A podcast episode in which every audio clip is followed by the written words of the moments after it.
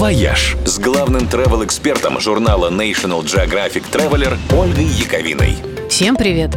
По весне мы с вами ждем грибного дождичка, а в Гондурасе в мае ждут дождя рыбного. И речь вовсе не о приметах и метафорах, а о настоящем дожде из рыбы. Это феноменальное природное явление вот уже больше ста лет регулярно случается в гондурасском городке Йоро – Каждый год в один из майских дней в небе возникает темное облако. Сверкают молнии, гремит гром, поднимается сильный ветер и на несколько часов заряжает сильнейший ливень. А когда он заканчивается, на мокрой земле остаются лежать и плескать хвостами сотни живых рыб.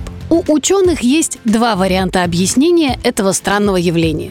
Одни рассказывают про водные смерчи, которые переносят рыбу из океана, который расположен за 200 километров, и роняют прямо на город. По мнению других, рыба вообще не падает с неба. Ее вымывают из подземных пещерных систем, переполнившиеся от дождя речные потоки. А местные жители просто посылают благодарности отцу Хосе Мануэлю Субирану. По легенде, сто лет назад этот испанский миссионер был так потрясен бедностью жителей Йора, что три дня и три ночи простоял на коленях, моля Господа о чуде, которое помогло бы накормить несчастных. Собственно, с тех пор в городе и стали выпадать агуасеро де пескадо – рыбные дожди, как окрестили удивительное природное явление. Местные собирают волшебный улов – делят поровну, торговать даром божьим как-то не принято, и с удовольствием съедают, а после устраивают веселый фестиваль в честь чуда и в честь отца Хосе Мануэля.